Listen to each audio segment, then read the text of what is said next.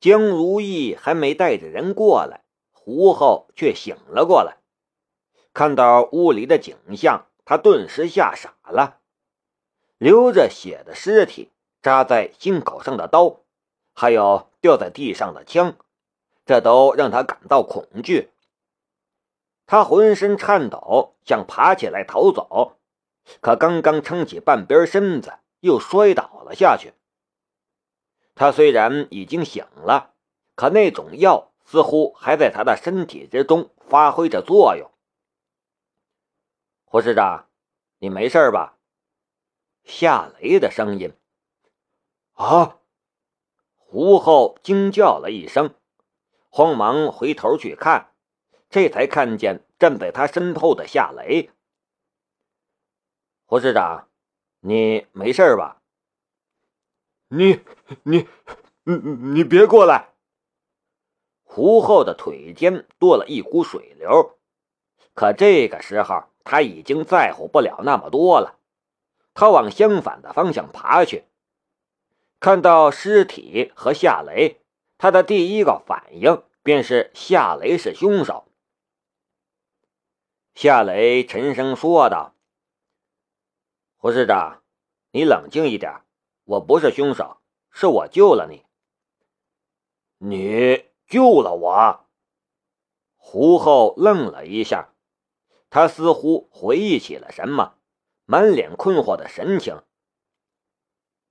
夏雷打开了他的手机的录音软件，他偷录下来的声音从手机里传了出来。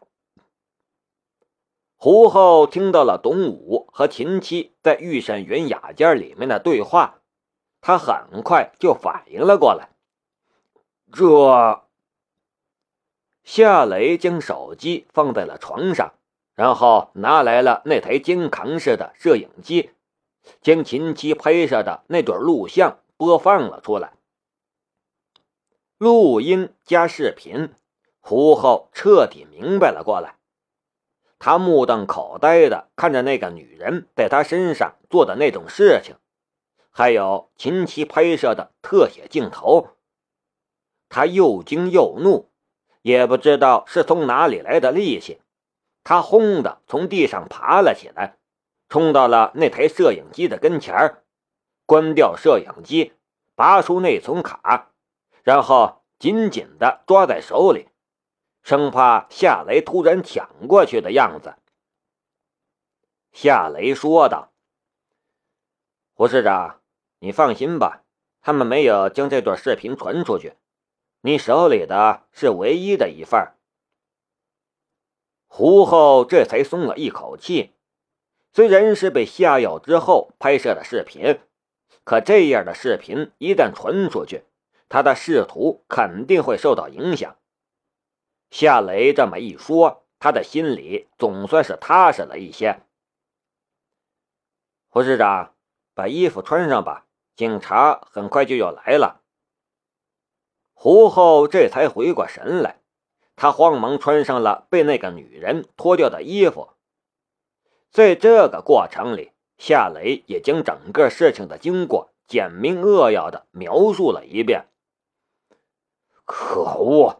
我还想着当一个和事佬，帮助你们两家化解矛盾，可那小子心这么黑，居然想陷害我！胡后气愤的很。夏雷说道：“胡市长，你欠我一条命。”胡后顿时愣了一下，然后才说道：“对对。”你说的对，如果不是你机灵，我们都算是交代在这里了。我不要你什么报答，只要你给工商那边打一个电话，让他们撤销针对雷马制造公司的生产禁令。夏雷看着胡后，这胡后避开了夏雷的眼神。夏雷笑了一下。到了现在这种地步，你还怕古家的人吗？胡后说道：“你让我考虑考虑，我现在心乱的很，根本无法思考。夏雷脸上的笑容消失了。胡市长，你就这样报答我的救命之恩吗？也罢，你肯定不愿意为了我这么一个小老百姓得罪谷家的人，哪怕他们想害死你，你也不敢反抗。我对你也不抱什么希望了。杀死董武的匕首上有你的指纹，那个女人的身体之中有你的痕迹。别说了，胡后打断了夏雷的话。我打，我打还不行吗？你，你去帮我把那个女人身体里面的痕迹处理了吧。夏雷的额头上。顿时冒出了好几条黑线。快，快去呀！警察快来了！胡浩拿着手机催促夏雷，很着急，很着急的样子。夏雷硬着头皮向那个女人走了过去。为了雷马制造公司的几百个工人，那就只有委屈他的手指了。一分钟后，满屋子都是胡后怒吼的声音：“撤掉！我说话你听不懂是不是？撤掉针对雷马制造公司的生产禁令！混蛋，限你十分钟搞定这件事，不然去居委会上班。”夏雷不用去猜，也知道是谁在接听胡后的电话，是那个工商局的局长乔平。也就在胡后对着乔平怒吼的时候，他硬着头皮将他的右手食指和中指伸向了一个神秘的地方。他要干的是加藤鹰同志最擅长干的事情。十多分钟后，几辆警车驶来了，一大群警察在江如意的带领下冲进了别墅。江如意的手中握着手枪，很英武的样子。他身后的警察也都带着枪，如临大敌的样子。不过，江如意和他的属下们能干的事情，也就只是拍照和做笔录而已。最后还有收尸和洗地的活儿。夏雷和胡后，还有秦七和那个女人，都被带到了警局。秦七和那个女人都被弄醒了，分别带进了两间审问室录口供。夏雷和胡后则站在审问室外面的隔离窗，看着江如意审问秦七。审问室里，秦七很顽固，无论江如意问什么都不说，始终保持沉默。江如意看上去倒是一副凶巴巴的样子。可他拿秦七还真是没有办法。胡后看得直摇头，他叹了一口气，压低了声音：“小雷，今天的事儿，胡市长，你放心吧，该说的我才说，不该说的我一个字都不会说。”胡后苦笑了一下：“我已经让工商那边。”解除了你们公司的生产禁令，我大概也会被调走吧。之前我一直担心这个，现在反而不担心了。我想通了，保住官帽不是我想要的，良心才是我想要的。我得对得起我自己的良心。这样一句话虽然来的有些迟。但夏雷的心中还是很感动。胡市长，你放心吧，你不会有事儿的。但愿吧。说着这样的宽心的话，可胡后的神色却是一片凝重，他的心里半点也不乐观。不知道这一次能不能动古可武？夏雷试探的道。胡后摇了摇头。我知道你在想什么，但我劝你别太乐观了。就算有足够的证据，你要动他都很困难，更别说你手里一点证据都没有。如果秦七供出是古可武是主使呢？那你去试试吧。胡后又对守在审问室门口的警察说道：“让他进去问问情况。”市长发话，守门的警察当然不会阻拦，还替夏雷开了门。你进来干什么？江如意有些意外的看着走进审问室的夏雷。夏雷说道：“胡市长让我进来帮你。”我清楚情况，我也更了解这个家伙，让我来吧。秦七拿眼看着夏雷，眼里充满了恨意。你会审人吗？江如意问。他不太相信夏雷会干这个。夏雷走到了秦七的身边，突然一脚踹在了秦七的肩膀上。秦七被他一脚踹倒在了地上。江如意张大了嘴巴：“你看，这样审问合适不合适？”夏雷说道。江如意这才回过了神来，他笑了一下，起身给夏雷让座。够爷们，我让你来。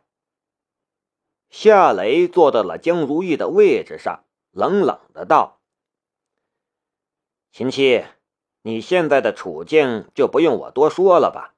绑架加谋杀，你面临的是死刑，谷家也保不了你。只要你供出谷家的人，你会得到轻判，至少不会被枪毙。”秦七从地上爬了起来，慢吞吞的坐回到了椅子上。然后看着夏雷，嘴角带着一丝轻蔑的意味。夏雷，你装什么大尾巴狼？你有什么手段，尽管冲我来。我要是皱一下眉头，我就跟你姓夏。你真打算为了谷家去死？什么谷家、李家，我不认识。夏雷沉默了一下。说道：“其实那个女人已经招了，你如果不招，她活你死。”嘿嘿嘿嘿嘿嘿嘿！秦七的笑声很诡异。夏雷皱起了眉头：“你笑什么？”“我笑你是个白痴。”秦七冷笑道。他是一个哑巴，他怎么招供？夏雷顿时愣在了当场。难怪之前有警察审问那个女人，他一字不说，急得给他录口供的警察满头是汗。秦七又说道：“别拿死刑来吓唬我！我今天把话放在这里，这次我确实是栽了。”但不出五年，我就出来了。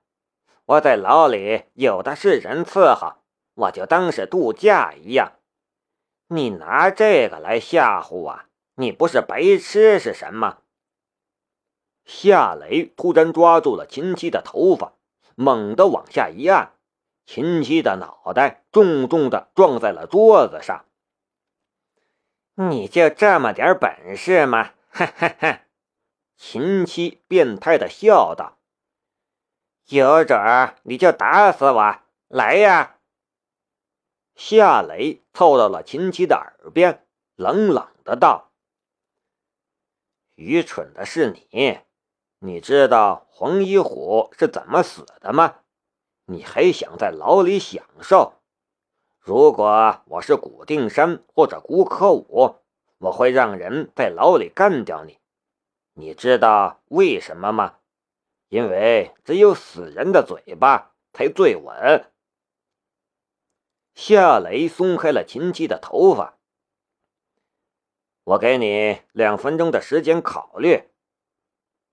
秦七慢慢的坐正了身体，脸上的神色阴晴不定。夏雷刚才跟他说的话显然起了一定的作用。黄一虎确实是他的前车之鉴。黄一虎为谷家卖命，什么脏事都干，可谓是功劳如山。可到最后，还不是不明不白的死了？同是审问犯人的人，江如意的视线却一直都在夏雷的身上。这个时候，夏雷的粗鲁，夏雷的霸气。还有夏雷的机智，对他而言就像是一瓶秘制的香水那味道非常奇特，让他很想靠近去嗅一嗅，然后痴痴的往身上喷个遍。两分钟的时间很快就过去了，却就在夏雷要开口说话的时候，审问室的门忽然被打开了。守门的警察说道：“警局来了个律师，他说他想和你谈谈。”秦七莫名其妙的笑了起来：“夏雷，你滚吧！你从我这里是得不到任何东西的。等我出来，我们再好好算账吧。啊，对了，或许你熬不到那一天。”审问室门外传来了一个男人说话的声音：“怎么回事？刑讯逼供，这可是违法的！我警告你们，不要对我的当事人刑讯逼供。你们就算是拿到了什么证据，那也不能在法庭上使用。你们谁是负责人？我要和你们的负责人谈谈。怎么办？”江如意没辙了。就当我没来过，你该怎么办就怎么办吧。夏雷放弃了，他不是警察，如果被律师发现他在审问秦七，那会是一件很麻烦的事情。你今天晚上回家吗？江如意忽然问道。夏雷愣了一下，啊，弄点好吃的。晚上我去你家蹭饭，江如意说道。夏雷是满头的问号。